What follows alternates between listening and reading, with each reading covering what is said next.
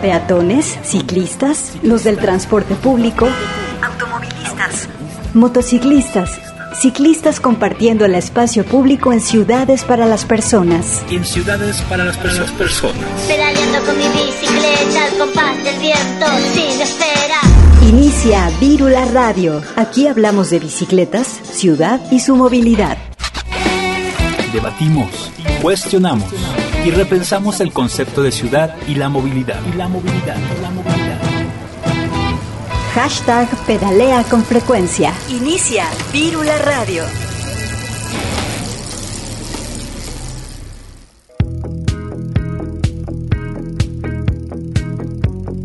Hola, ¿qué tal? Bienvenidas y bienvenidos a Virula Radio, este programa de Radio UDG, donde cada domingo estamos platicando de ciudad, de movilidad, de bicicletas. Yo soy Grecia Hernández, me, da mucho gusto saludarles eh, esta mañana, mediodía de hoy.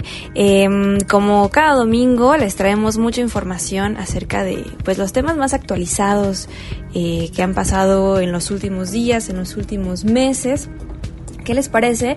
Si para abrir este programa vamos a, escuchar algo de música. Esta canción se llama Velodrome de los Chemical Brothers y esta canción fue justamente eh, la canción para el velódromo de los Juegos Olímpicos de Londres del año 2012.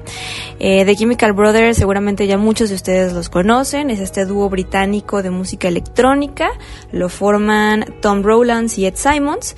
Eh, y bueno, ellos son muy conocidos, se han presentado ya en diferentes partes del mundo, eh, han, han, tenido actuaciones en vivo con The Prodigy, Fatboy Slim eh, y demás. Ellos fueron los pioneros del género Big Beat. Así que vamos a escuchar esta canción.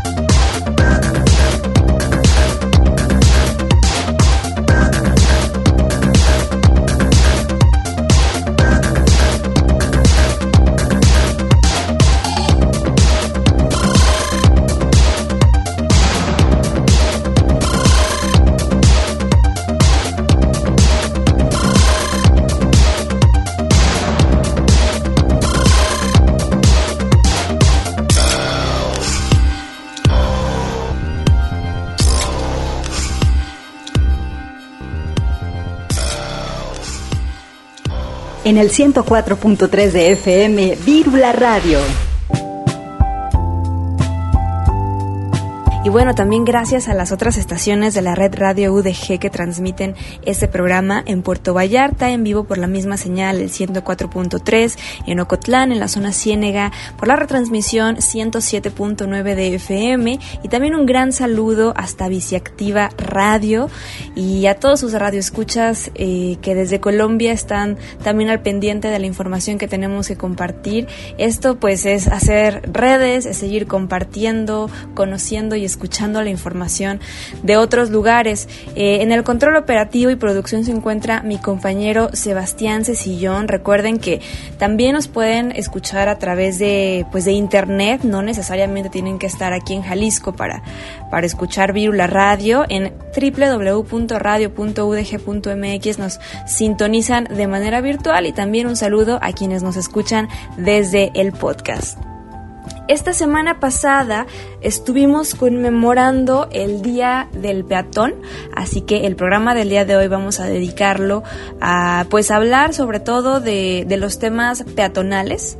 Recordemos que en la pirámide de la movilidad, el peatón es quien lleva la preferencia no solo de paso, sino también tienen la preferencia en infraestructura, en seguridad vial y muchas veces eso no se ve reflejado en nuestras ciudades. Así que este día que cada vez es más visible afortunadamente, ojalá eh, pues traiga cambios consigo, cambios de pensamiento, de reconocimiento, de infraestructura y demás.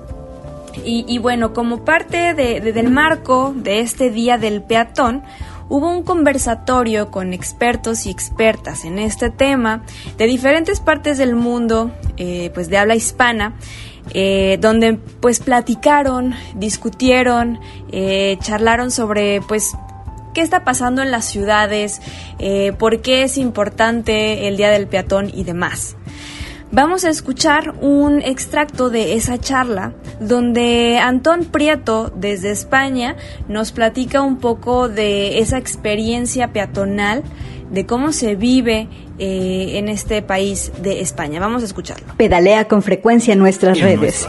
Arroba Virula Radio en, Facebook, Twitter e Instagram. Antón Prieto de Ciudades que Caminan de Pontevedra, España autor del primer Metro Minuto creado en Pontevedra y responsable de comunicación de la red de ciudades que caminan, Asociación Internacional de Instituciones Públicas comprometidas con la caminabilidad, con el objeto principal de que los viandantes sean los máximos protagonistas de la movilidad urbana y del espacio público. Em, la verdad es que en España prácticamente no existe el problema de los puentes peatonales, entonces lo vemos como una, como una lucha que es primordial y fundamental y estoy también muy sorprendido por, por, por, por, lo que comentáis de las aceras, ¿no? Eh, aquí ya por fortuna estamos eh, tratando de eliminarlas, eliminarlas en el sentido de que las calles pasen a ser de plataformas únicas y de convivencia y de convivencia mm, eh, de modos que se llama, ¿no? Eh, también me, me, sorprende, bueno, no me sorprende, me, lo, constato, que es un asunto que aquí nos cuesta mucho también, el tema de las bicis. Eh, las bicis son nuestra aliada, desde luego, es movilidad natural y es movilidad activa y es eh, movilidad sostenible y todos los, todo, todo el honor para la bicicleta, como yo soy ciclista y muchísima gente que, que está ahí seguro que lo es también pero eh, tenemos eh, unos ciertos eh, puntos de vista que a veces colisionan con los de la movilidad ciclista. ¿no? por ejemplo, el poner carriles bici en cualquier parte. hay, hay calles que no necesitan carriles bici. Y, otras que sí, desde luego. Aquí lo que de lo que se habla es de la movilidad, por ejemplo, metropolitana, ¿no? la movilidad de extrarradios de la ciudad o de lugares que no son muy aptos para calmar el tráfico. Y con esto, mm, que, eran simplemente dos apuntes al albur de lo que, de lo que decíais, eh, quería hilar con otro tema con el que planteó mm, con el que planteó a través del chat y, también de palabra Rey Peatón. ¿no? Eh, perdona, Rey Peatón Roberto, pero por tu nombre de guerra seguro que también nos entendemos. Y más con esas gafas tan molonas que me compraré unas iguales. Eh, eh, el tema de Pontevedra, el tema de Pontevedra es, yo no quería hablar mucho de Pontevedra porque lo que pasa es que siempre es la estrella en cualquier, en cualquier lugar, porque, bueno, pues ahora mismo como miembro de Ciudades que Caminan estoy representando a 60 ciudades, ¿no? De las cuales Pontevedra es una de ellas. Eh, eh, pero bueno, ya que sale el tema, me encuentro mm, justificado para, para exponeros un poquito de cómo fue la experiencia y qué características tiene efectivamente mm, no se trata solo de sacar coches del centro histórico. El centro histórico es, es, em, es un, más o menos el 20% de la ciudad o el 30% de la ciudad, pero eh, donde no es centro histórico es centro comercial y el centro comercial también, eh, que es una expansión del siglo XIX, pues también, eh, también fue, también fue, digamos, desautoxicado, descochificado, como le queréis llamar. se retiró el coche, digamos, de manera más, más patente que retirar el coche no quiere decir que no pasen coches, que pasan coches los necesarios, los tal, pero no se aparca, no se, no se, pero bueno, alguien que tiene un garaje, pues evidentemente entra al garaje y alguien que tiene que hacer un, un reparto a, a, bares o a restaurantes o a comercios, pues también puede hacerlo. Tiene, unas, tiene unos horarios, está todo condicionado, regulado para que no en cualquier momento pase todo el mundo, ¿no? Pero hay dos horas por la mañana o tres horas por la mañana y dos por la tarde o así, que, donde pueden hacerse ese tipo de servicios. Eh, eh, de todas formas, yo lo que quería, lo que quería eh, comentaros es que, por una parte, está la zona peatonal histórica, que puede ser la calle, no recuerdo cómo se llama, una calle que parte del Zócalo de Ciudad de México, que también está peatonalizada, pues eso, pero en toda la, en toda la parte histórica, que es el 20-30% de la ciudad, pero después hay otra zona que, quizá es lo más importante, que es el concepto del tráfico calmado, el tráfico, eh, el tráfico motorizado calmado. O sea, donde eh, existen, eh, existen calles tradicionales con banqueta o con aceras o con banquetas, como, decimos, como decís vosotros, y con áreas y con calzadas. Las calzadas están reducidas al mínimo necesario sean de un carril, de dos, de lo que sea, pero el mínimo eh, que, necesita el coche para, mm, circular y las aceras donde caben, mm, pues se hacen aceras pero de tres metros mínimo, eh, de dos y pico, tres metros mínimo. Eh, aquí, como llueve mucho en Galicia, pues se toma la, la referencia a los tres metros que se puedan cruzar dos paraguas sin molestarse. Eh, esa es una, una eh, bueno, parte del folclore de esto, de las, de las transformaciones, ¿no? Eh, lo de los dos paraguas. Em, por otra parte, está, está la, la limitación de, de, la velocidad. La limitación de la velocidad aquí desde hace ya 10 u 11 años es a 30 por hora. No se puede circular a más de 30 por hora en todo el municipio. Entonces, incluidas las vías eh, de cuatro carriles. Hay vías de cuatro carriles por las que no puedes ir a más de, a más de, de, 30 por hora. Ahora eso es una medida que el gobierno de España la, eh, la digamos, la dispuso para todo el país, pero eh, solo para las vías de un carril por sentido. Mm, no, no, las que tienen dos carriles ya no, no tienen por qué, pueden seguir circulando a 50 por hora los, los, los coches. en el caso de, de, Pontevedra también hay una, hay una cuestión que es el abuso, el abuso perseguido de los pasos peatones elevados, pero no de los pasos peatones elevados por encima de, las, de, los coches, sino el, el paso de peatón de peatones se eleva a la altura de la acera, de la banqueta para eh, provocar un frenazo del coche, pero sobre todo con un efecto psicológico interesante, que es que eh, en, ese, en, ese, momento eh, es el peatón el que va por su sitio normal y es el coche el que invade el espacio del peatón. y en cambio si es el peatón el que se tiene que bajar de la banqueta para, para, mm, para cruzar la calle, eh, el, eh, es el peatón el que invade el coche de, el, espacio del coche y el coche el que se empodera, ¿no? El que se empodera pudiendo no, no, respetar el paso de peatones.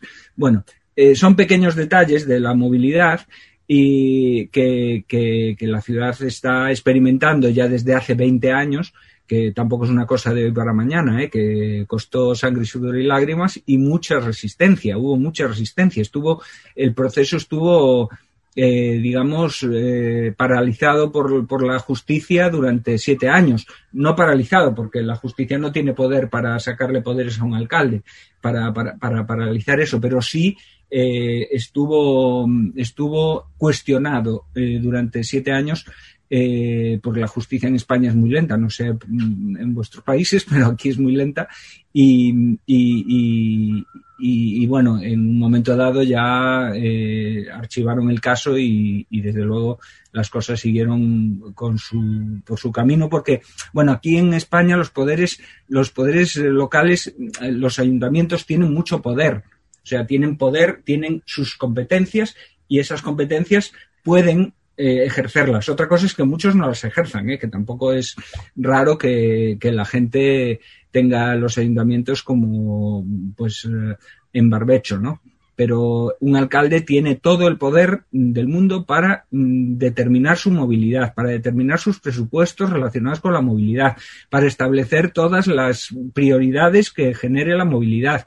Y la movilidad en Pontevedra, la prioridad es peatonal y cuando hay un conflicto entre un peatón y un, y un, y un, eh, eh, y un coche, o sea, no entre un peatón y un coche en concreto, sino entre la movilidad peatonal y la movilidad eh, motorizada, la solución siempre va por la vía del, del para, facilitar al peatón y no al coche.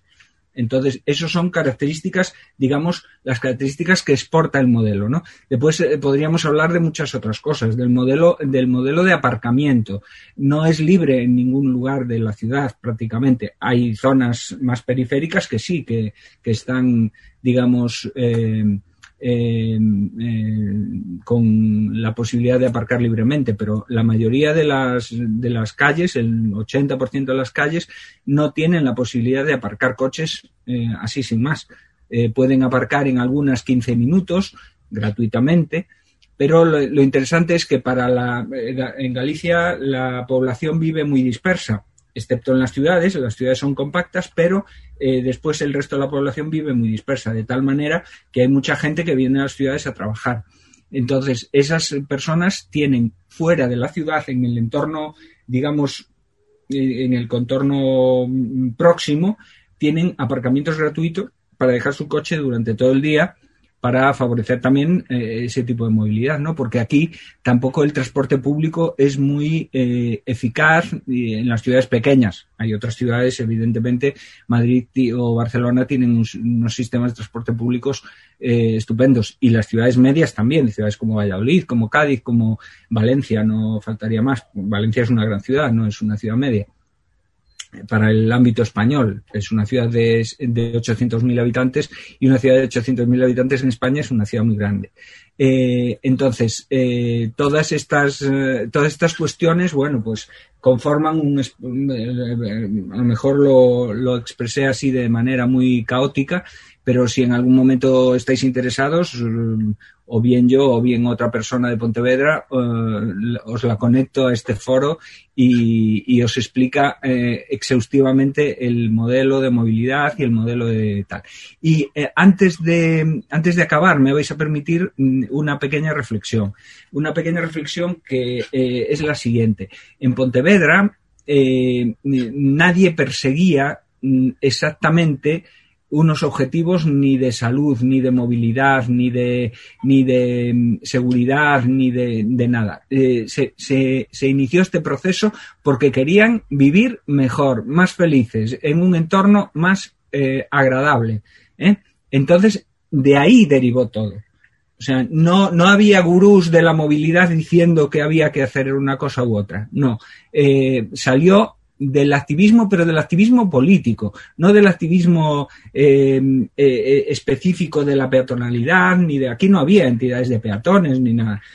había gente que quería vivir mejor en su ciudad la ciudad estaba paralizada, tenía un, tenía un tráfico horroroso, eh, colas en todas partes, atascos, eh, perdía población porque era un horror vivir aquí, en un, país que es muy bonito.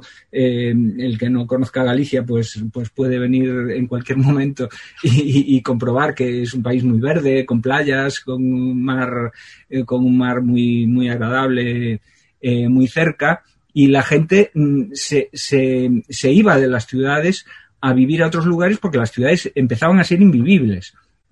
Y, Pontevedra dio eh, ese paso precisamente para eh, em, lograr la máxima esta de que eh, el, el, medio ambiente es el que vivimos cada día. No es el, no es el, no es solo el de la defensa de la Amazonía, que es importantísima, o el, o el, de, la, de la defensa de, la fauna silvestre, que también es muy importante, pero también es el que vivimos cada día. Entonces, salir de casa y encontrarnos con un medio ambiente agradable, ese era, eh, fue el objetivo que, tuvo el proceso. De ahí derivó todo lo demás, de ahí derivó la seguridad, la, la ciudad de los niños, la, la, la salud, las políticas de proximidad, y todo esto. Mm, tenemos también otra cosa, y perdonad que me alargue un poco, que es que es que como somos una ciudad pequeñita, 80.000 habitantes, pues nadie nos hace mucho caso, ¿no? Nos toman como, mm, bueno, pues eso, bueno, sí, en una ciudad como esa se puede y tal y cual.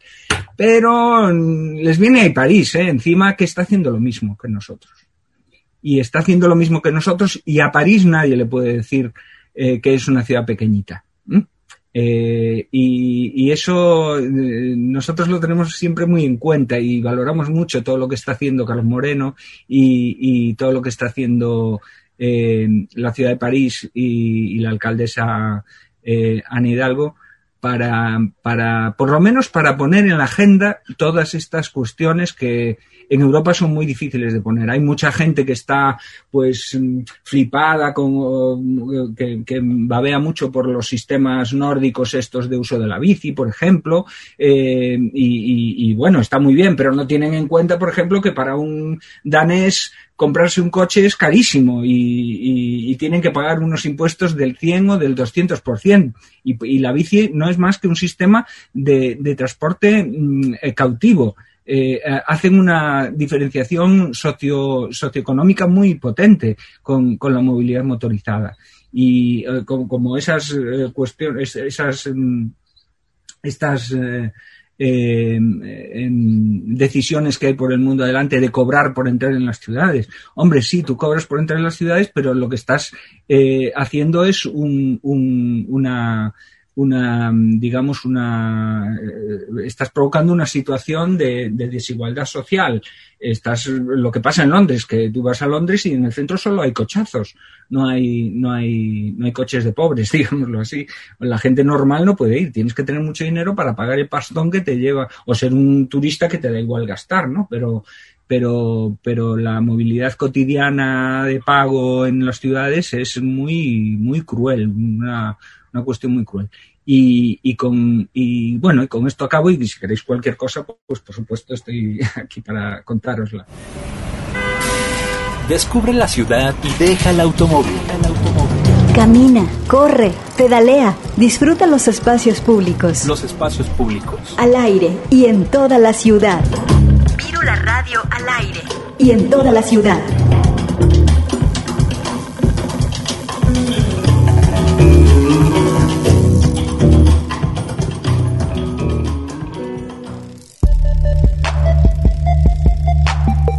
Estamos de regreso de este corte. Les recuerdo que pueden encontrarnos en redes sociales como Virula Radio. Estamos en Facebook, Twitter y también Instagram. Ahí pueden dejarnos comentarios, pueden acercarse a nosotros si quieren compartir. Si quieren que compartamos algo que ustedes nos digan, pues adelante. Ahí están los canales de comunicación abiertos. Y continuando con más información, ahora vamos a platicar con Paco de Anda. Él es, eh, forma parte de la Organización de Movilidad y Desarrollo México. Él también es una de esas grandes personalidades de aquí del país, eh, experto en seguridad vial y ahora vamos a escucharlo platicar acerca de este Día del Peatón, lo que él piensa, lo que él considera, eh, pues sobre, sobre este día. Recordemos que es un día eh, no solo para recordar el peatón, y no es para que nos digan a los peatones cómo debemos cruzar la calle, o es que por su culpa los atropellan, ¿no? Se supone que el peatón tiene toda la preferencia, entonces tenemos que actuar como esa, no, no es echarle toda la culpa, la responsabilidad a es que no uso el puente peatonal cuando en realidad es una estructura totalmente antipeatonal. También hay que hacer el esfuerzo por reeducarnos, usar términos correctos, entender eh, con totalidad la infraestructura, los propósitos y demás. Y Paco de Anda, bueno, nos tiene mucha información para compartir, así que vamos a escuchar esta gran entrevista.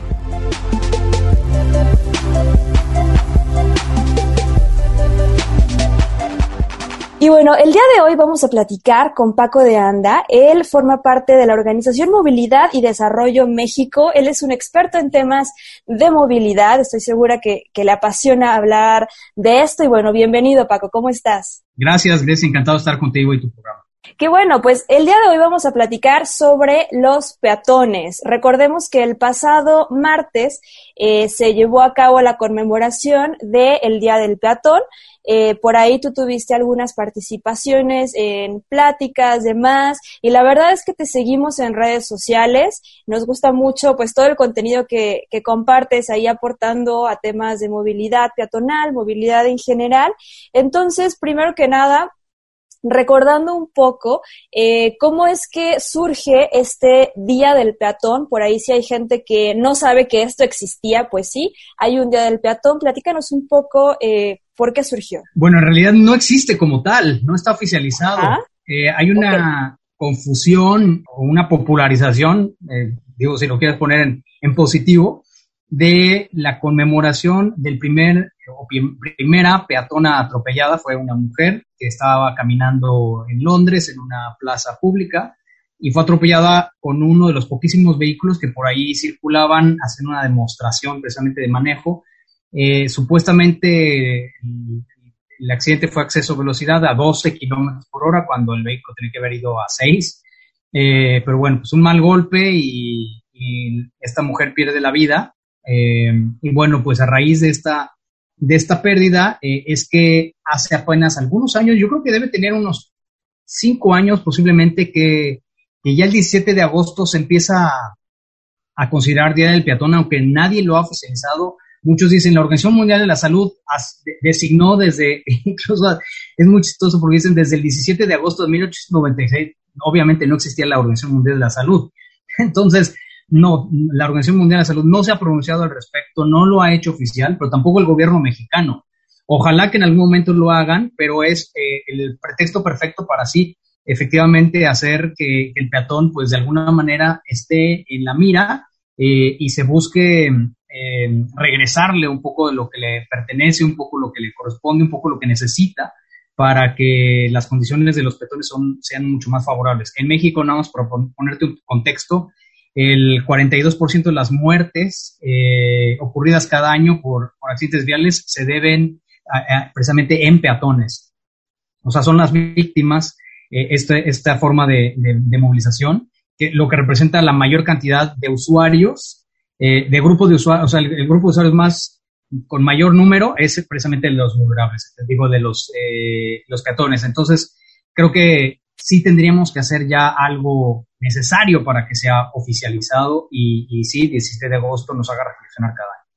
Claro, y justamente, eh, pues el grupo eh, de actores de la movilidad, pues con más vulnerabilidad, ¿no? Mucho más vulnerables que al ir en bici, en carro, en moto y demás. Ayer pasó, eh, digo, el día pasado, día martes, sucedió algo muy curioso. Estuve yo muy atenta a redes y además, y demás, eh, entonces estuve por ahí checando los distintos discursos que se estuvieron tomando alrededor de este Día del Peatón. Como tú lo mencionas, algunos lo celebran, Otros, muy curiosos, se, se encargan de regañar a los peatones. Me tocó sobre todo leer muchísimos eh, cuentas de gobierno conmemorando el Día del Peatón, pero regañándonos enseñándonos a cruzar la calle, diciéndonos que la conciencia, el respeto, la responsabilidad. Entonces a mí me puso a pensar muchísimo. ¿Tú qué piensas eh, de este discurso? Eh, si propones eh, algo diferente, ¿cuál debería ser el discurso adecuado en este tema? Pues creo que hay que ponernos en contexto precisamente de quiénes están diciendo qué cosa precisamente. las organizaciones civiles, los que estamos abogando por el por peatón, eh, diferentes voces de la academia, de, consultoras, la misma sociedad civil organizada, pues obviamente está buscando que al peatón se le, se le deje de revictimizar y se le deje de intentar educar para que más bien se le proteja y se le brinden las condiciones para que todos los peatones puedan eh, caminar de manera básicamente libre. O sea, el espacio público le pertenece a la gente, no le pertenece a los vehículos y entonces tenemos que reentender las ciudades en ese sentido, poniendo a la gente en el centro, en el centro de las políticas públicas, en el centro de, del pensamiento propiamente. Y lo que está sucediendo con las cuentas de gobierno no es de sorprenderse, es porque pues claramente el gobierno parte de, del, tema regulatorio, el tema eh, legal, ¿no? Y entonces, em, de ahí como que no se puede salir mucho. Eh, en el tema legal, entonces le corresponde un poco al gobierno el pedirle a la gente que se comporte conforme a las reglas están establecidas. Y le cuesta trabajo al propio gobierno salirse de ese, de ese acartonamiento para, para decir, a ver, no, no, no, estas reglas no necesariamente están bien hechas, tenemos que repensarlas, tenemos que reorientarlas en favor del peatón y buscar la manera en que definitivamente la gente tenga una posición mucho más favorable para, en cuestión de presupuestos, en, función de, de las propias políticas públicas y que, por supuesto, los propios funcionarios de gobierno, los gobernadores, los, los quienes estén tomando las decisiones, definitivamente eh, entiendan, no desde las leyes, no desde el derecho, no desde la regulación, sino más bien desde un sentido mucho más humano, y que todas estas reglas eh, anticuadas ajustadas hacia el automóvil, pues tienen que cambiar tarde o temprano. Entonces, no me sorprende, por supuesto, eh, pero siempre aprovechamos, obviamente, los que estamos en redes sociales, pues para darles buena sacudida, porque pues tienen que darse cuenta que están, están equivocados, están planteando este, este panorama desde un aspecto antiguo, desde un aspecto que tendríamos que estar llamando la atención por el, por el tema del cambio climático, por el cambio, por el tema de de una mejor calidad de vida, por un aire más limpio, etcétera. Son muchas las, las ventajas o, las em, expectativas que debería cubrírsele a un peatón para que el peatón realmente pues tenga un, un mejor espacio para convivir, que es su espacio público. Claro, y justamente además de gobierno, pues me ha tocado eh, también escuchar, leer y ver eh, muchos comentarios de personas que leen tráfico ZMG y demás medios de comunicación, donde de igual manera, eh, pues se encargan esas notas, pues de culpabilizar al peatón porque no cruzó por donde debía, porque no usó el puente antipeatonal o peatonal. Entonces, pues sí, el discurso viene gobierno, medios, incluso desde nuestra perspectiva muy personal, las personas que nos están escuchando, eh, pues creo que todas y todos en algún momento somos peatones, aunque no lo pasemos todo el, día en el carro y demás, pues nos movemos, nos trasladamos eh, eh, por nuestras medios, piernas, silla de ruedas y demás. Entonces creo que sí es como una, una gran chambota de todos corregir este discurso. Eh, Paco, eh, el pasado martes también tú fuiste partícipe, eh, después de esta conmemoración, se llevó a cabo una charla, pues con diferentes personalidades expertas en el tema. Platícanos cómo salió todo esto, cuál fue el resultado, de qué platicaron, quiénes estuvieron. Pues mira, fue un conversatorio muy, muy agradable, muy ameno, creo yo. de repente muy ñoño también, hay que decirlo, porque pues somos somos todos, estábamos ahí todas también bastante clavados en el tema, gente que nos encanta el asunto y obviamente de repente nos, nos volamos con a lo mejor eh, términos, conceptos, tecnicismos eh, no necesariamente tan, tan comunes. Eh, déjame decirte que, bueno, estuvieron, pues, por ejemplo, Laura Ballesteros, que fue exdiputada de la Ciudad de México y también fue ex, es ex subsecretaria de Movilidad también de la Ciudad de México. Estuvo Roberto Remes, mejor conocido como el Rey Peatón, que él se asume como urbanólogo. Él él es politólogo, pero, pero, no es urbanista, pero tiene muchísimo estudio alrededor del urbanismo, entonces se llama el urbanólogo y, y, también se, se, autonombró rey peatón porque precisamente eh, pone al, al, peatón como una figura estelar en el, en el contexto vial. Estuvo también Carlos Romero, que es actualmente procurador precisamente ya de Jalisco, de... Ay, este, soplame el, el, título que tiene. Eh, de, es de la, a ver, procurador de qué es, no lo recuerdo, pero, pero sí es una figura importante. Territorial, algo que tiene que ver con el desarrollo territorial de, Jalisco. Eh, estuvo también Diego Monraz, que es el titular ahorita de la Secretaría de Transporte de, Jalisco.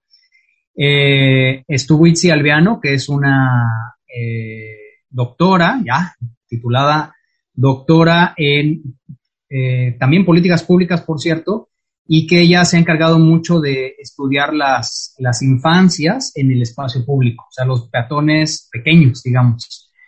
Eh, estuvo esta chica colombiana que es buenísima, se llama... O sea, hubo personalidades más allá de México. Sí, hubo gente de, de España, de Costa Rica, de, de Colombia y, y, de Argentina, de los que me acuerdo. Súper y varios de, de, todo el país, en México. Y, bueno, pues eh, estuvimos cerca de hora y media, si no me equivoco, charlando precisamente de, de, lo que implica este día, de lo que implica la reflexión que quisiéramos, de lo que implica la figura del peatón, de lo que implica eh, transformar la ciudad pensando en la gente y pensando en, en entornos pues más saludables, más eh, universalmente accesibles, mm, donde la calidad de vida eh, mejore para todos donde el aire sea más limpio, haya menos ruido, etc.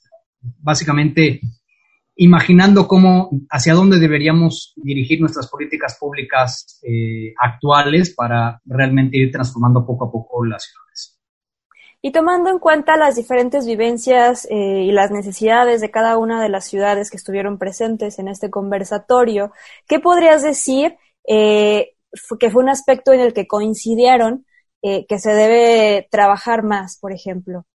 Yo creo que hay varias cosas. Em, no te puedo decir una sola en particular, pero me parece que, sí coincidimos que, tiene que haber una, eh, un redimensionamiento hacia lo humano en las ciudades. Es decir, eh, reentender el espacio público, reentender al, al, automóvil no como un derecho de todos, sino como un, si acaso, un invitado dentro del espacio público que tiene que estar mucho más restringido y no tiene que llegar hasta la cocina de cualquier casa, sino más bien tener ciertos, ciertas restricciones que lo hagan no tan conveniente. Eh, ya nos estaban contando eh, el caso de Pontevedra, por ejemplo, que la, mayoría de la gente pues camina y es una ciudad básicamente chica de 80 mil eh, habitantes, pero en donde pues es mucho más fácil caminar que, con cualquier otra cosa. Entonces, es, eso me parece muy un, tema clave, el cómo hacer que sea fácil caminar. Es decir, que la gente simplemente por el hecho de salir les, sea conveniente eh, eh, usar sus pies y, trasladarse a cualquier lado.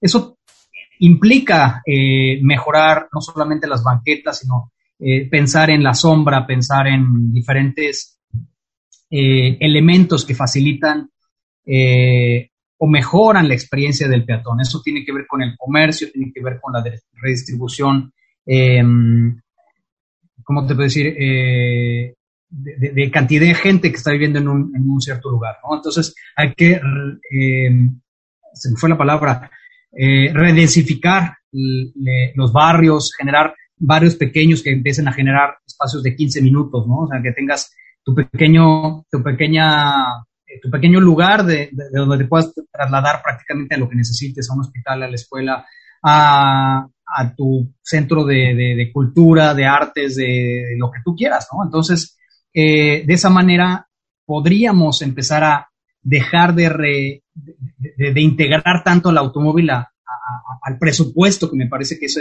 eso también fue una de las coincidencias, de asignar presupuestos de manera más, más justa, más correcta, y, y también el tema del, cambio climático me parece que, salió por ahí, que también es, una coincidencia de todos. Claro, esto que mencionas de las ciudades de 15 minutos eh, es algo que, que, he estado escuchando cada vez más. Justamente eh, fue el, el, Movilidad Zapopan quien hizo una publicación eh, que te mostraba cómo o a qué lugares podías ir caminando eh, en 15 minutos, que es más o menos una distancia de un kilómetro y algo. Entonces, ajá, y nos damos cuenta de que pues hay muchos lugares, hay desde restaurantes, cafés, iglesias, hospitales, escuelas. Entonces esto nos, nos muestra que pues sí podemos llegar a distintos lugares caminando, ¿no? Y que incluso podemos caminar hacia el tren, hacia la bici pública, hacia otros modos de transporte que de igual manera nos van a, a llevar a otros lugares. Entonces me parece como muy interesante eh, este tipo de, eh, de propuestas, ciudades de 15 minutos, bien equipadas, por supuesto, porque hay zonas de la ciudad donde pues sí están diseñadas para que te muevas en carro. ¿no? Totalmente. Porque no hay, no hay demasiado. No hay eh, Exactamente, no llega el transporte público, no están bien equipadas y demás. Pero bueno, ese es, ese es otro tema. Este, también me gustaría preguntarte, Paco, ya de manera muy personal, eh, ¿por qué es que te apasionan este tipo de temas? Más allá de los temas peatonales, eh, pues la seguridad vial, la movilidad, ¿no? Porque, pues, de alguna manera se nota eh, la pasión y la entrega y el entendimiento a estos temas. Bueno, la historia no es, no es tan sencilla y no es tan, tan corta, Grecia. La verdad es que eh, yo llevo pues 20 años dedicándome, este año cumplí 20 años justamente dedicándome al tema de la seguridad vial ya de manera en la que, decidí hacerlo. Eh, y todo viene, bueno, hay, hay como un, una historia pre de, de cuando, de, precisamente el, 2000, 2001, cuando, cuando empiezo a, a, a, escribir mi tesis de la maestría, que, que es un estudio de comportamiento de conductores. Antes de eso, déjame contarte rápido. Eh, tomé un curso de, paramédico, tomé un curso de piloto de carreras y fui piloto de carreras un ratito, o sea, vengo del Dark Side. Ajá. Eh, trabajé en la industria automotriz, de hecho. Eh, y varias cosas se conjugaron para que como que cobrara sentido el dedicarme a esto. fue cuando, te digo, en 2001, eh, decido eh, hacer mi, tema de, la tesis, de la maestría, la maestría de Mercadotecnia y Publicidad, eh, en la Ciudad de México, y, decido hacer un estudio de comportamiento de conductores porque afuera de mi casa, de la casa de mis papás en ese entonces, pues había choques y la gente manejaba como diablo, se volteaban y yo decía, bueno, ¿por qué la gente maneja así? Y por qué la policía no hace su trabajo. Entonces me metí hasta la cocina tal cual a investigar con las herramientas que da la mercadotecnia, que es un montón para la investigación de mercados, que eso es maravilloso y cada vez los uso más, déjame decirte, porque al principio como que no lograba de alguna manera empatarlos, pero ahora cada vez más. Eh, empecé a descubrir comportamientos de conductores que, que, que simplemente no se obligaban, pero por otro lado tampoco se aprendían y se y se, se hacían hábito.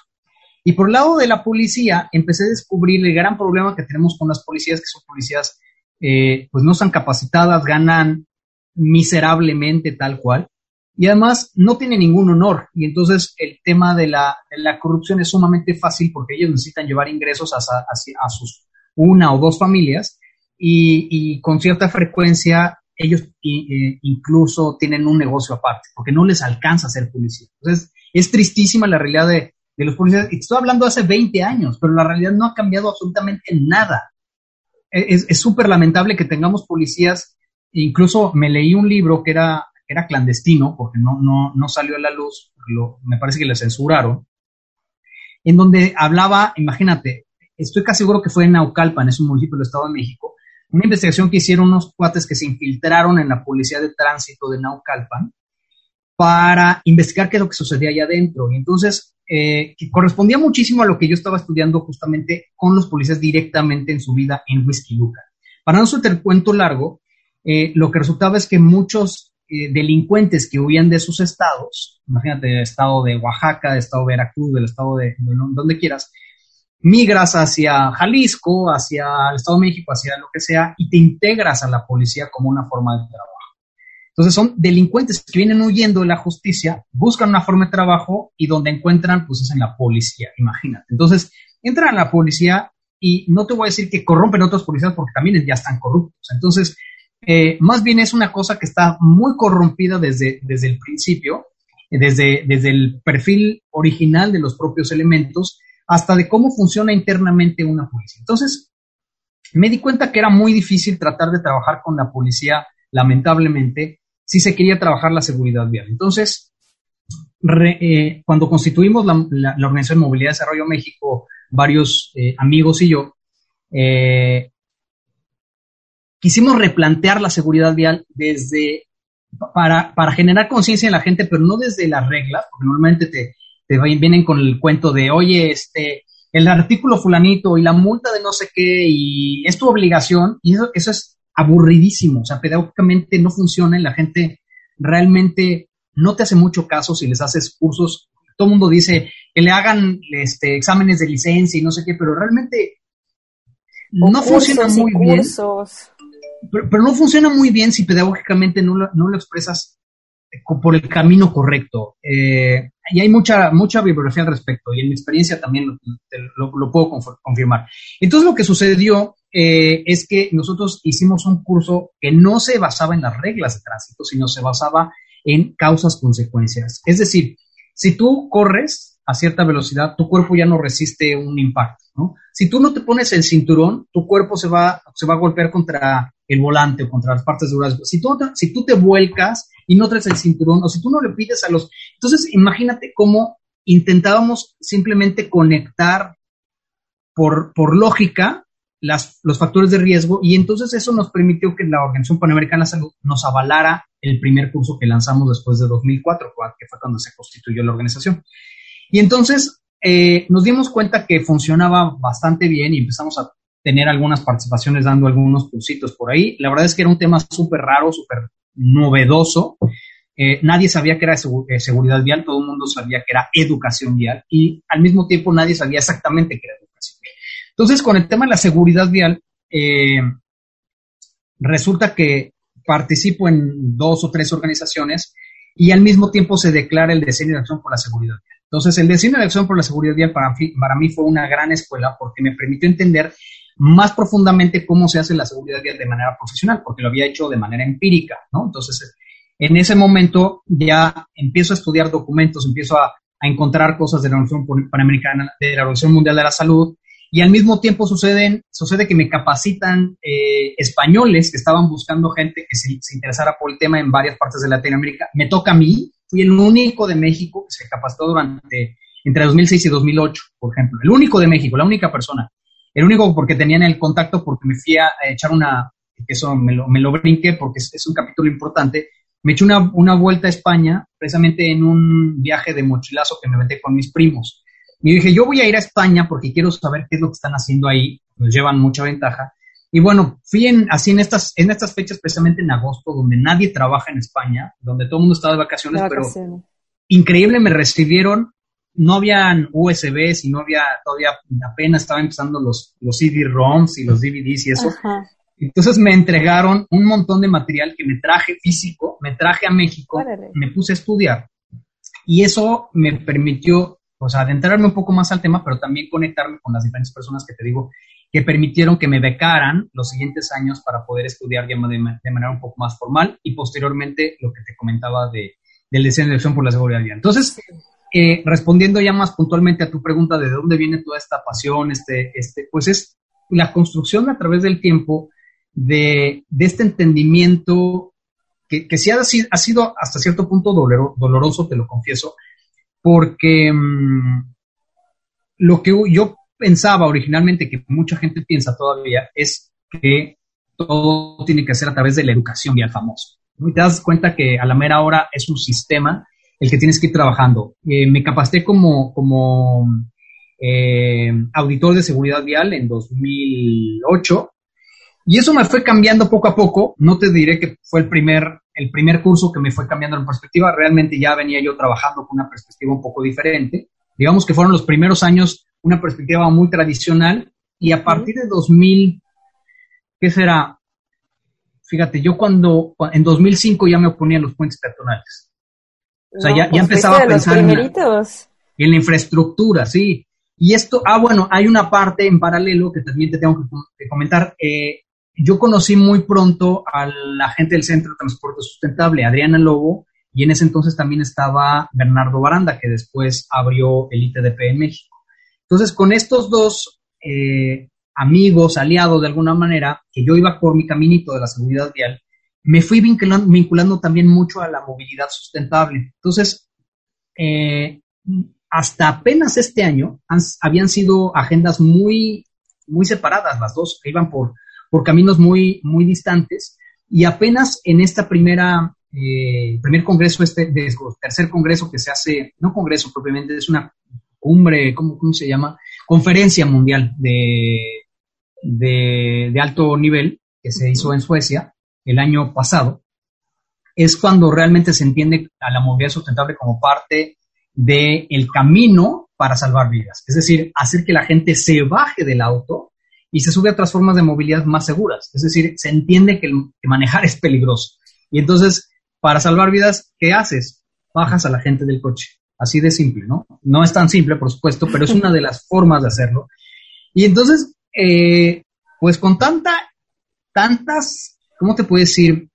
Ideologías diferentes, tantas, tanta información que hasta el momento sigue surgiendo muchísima, eh, es que me ha ido pues empapando cada vez más y esto me ha llevado a pues realmente a no dejarlo. Te, seré también muy sincero, eh, han habido un par de veces en donde casi estoy a punto de dejar la seguridad o sea, porque la seguridad vial no es muy, como muchas otras disciplinas, no es muy eh, constante en cuanto a generación de ingresos. Yo me dedico a esto, no es ninguna, ninguna sorpresa yo cobro, obviamente, por, por hacer lo que sé hacer. Entonces, eh, a veces es un poco ingrata la seguridad vial porque uno quisiera eh, que la gente se interesara en lo que uno sabe hacer y que uno pudiera incidir un poco más, pero a veces simplemente el mercado no da, o sea, a nadie le interesa, a nadie le importa. El sexenio, pasado así fue, a nadie le interesaba, justo después de, de, de que termine el sexenio antepasado, eh, ya no hay interés en la seguridad vial, se, se, enfría completamente el presupuesto para el Consejo Nacional para la Prevención de Accidentes, que yo había colaborado con ellos en el sexenio anterior, y básicamente el sexenio pasado se muere el tema de la seguridad. Entonces estuve a punto de dejarlo, pero eh, hace un par de años nace Estrategia Misión Cero, tres, cuatro años ya, por cierto, 2017, 2018 formalmente, tres años, vamos a ponerle, eh, nace Estrategia Misión Cero y de alguna manera pues me empiezo a, reincorporar a seguridad vial, pero ahora con mucho más fuerza porque ya me, me auto, ¿cómo puedo decir? Me auto asigno en la misión de, eh, de, convencer a la gente de lo que implica el, el, abordaje sistémico de la seguridad vial, que es la famosa visión cero de los suecos que nace en los 90, pero que en América Latina apenas se está descubriendo y a la gente le cuesta muchísimo trabajo porque seguimos eh, culpando a la gente, culpando a los usuarios, no, no responsabilizando a otros. Entonces, bueno, traté, traté de, de no extenderme mucho, pero bueno, ya me eché un buen rollote de, de, de dónde vengo y por qué me gusta lo que hago. No, súper interesante. La verdad es que me hiciste pensar muchísimo en cómo precisamente no se le ha prestado la atención, los recursos, la importancia a este tema que pues definitivamente salva vidas. Entonces, esperemos que en los próximos años, las próximas administraciones, pues no se deje, al contrario, que sigamos viendo cambios, porque de alguna manera, pues ya se está hablando de esto. Digo, ya, ya es algo que, que en las cuentas de gobierno estén mencionando el Día del Peatón, ¿no? Que el siguiente paso sea que se oficialice, el siguiente que se mejore la infraestructura, que se destinen recursos y demás. Entonces, eh, creo que vamos eh, con buenos pasos, bien acompañadas y acompañados con eh, personas como tú, las personas que siguen haciendo este activismo peatonal y de seguridad vial. Pago, te agradezco muchísimo que hayas platicado el día de hoy aquí con Virula Radio. Esperemos tenerte de regreso eh, para que sigas platicándonos porque definitivamente tienes mucho que abonar a este tema. Eh, no sé si tengas alguna página, eh, algún contacto que quieras compartir, si alguien se quedó con, con ganas de aprender más pues de compartir, porque todos aprendemos, yo también aprendo de, de, mucha gente y te agradezco muchísimo, Grace, esta oportunidad y bueno, nada más cerrar con, con un mensaje en donde eh, la seguridad vial es responsabilidad sobre todo de los tomadores de decisiones, de, quienes hacen las políticas públicas para la salud pública de la, de la población. Es un tema que tiene que ver con movilidad sustentable y tenemos un, un, reto enorme que es el cambio climático y tenemos la meta de los Objetivos de Desarrollo Sostenible 2030. Entonces tenemos pocos años realmente para tomar el camino correcto, asignar los presupuestos adecuados y realmente eh, generar las soluciones que ya las, ya las tenemos, ya las conocemos, pero, pero realmente las tenemos que poner en la calle. Entonces, mil gracias por esta oportunidad. Me pueden seguir en Twitter en arroba Paco de Anda y también si me buscan en Facebook Paco de Anda Orellana, mi segundo apellido, Paco de Anda Orellana, ahí también les puedo dar, por supuesto, aceptar para que sigamos en comunicación. Mil gracias por, por esta oportunidad y feliz domingo a todos. Muy bien, muchas gracias Paco. a todas. Y bueno, eso ha sido todo por hoy. Eh, pues ojalá les haya gustado la información de hoy. Les invitamos a que descarguen nuestro podcast, lo pueden hacer eh, directamente desde el sitio de, UDG, que es podcastudg.com. También pueden escucharlo en su plataforma de streaming eh, pues preferida, Deezer, Google Podcast, Spotify y demás. Nos buscan como Virula Radio y ahí lo pueden reproducir las veces que ustedes quieran. Les recordamos pues que nos pueden escuchar la próxima semana aquí en la misma frecuencia. Gracias al equipo de producción y nos escuchamos la próxima semana. Recuerden, pedalen con frecuencia. Las ciudades crecen y otras formas de movernos son posibles. Vivamos la movilidad y tomemos los espacios públicos. ¿Tú cómo te mueves y vives la ciudad? Queremos ciudades habitables para todas las personas. Esto fue Virula Radio. Volvemos la próxima semana. Aquí en Radio Universidad. 104.3 FM. Bicicleta, música y versos, círculos sonales multidisciplinares.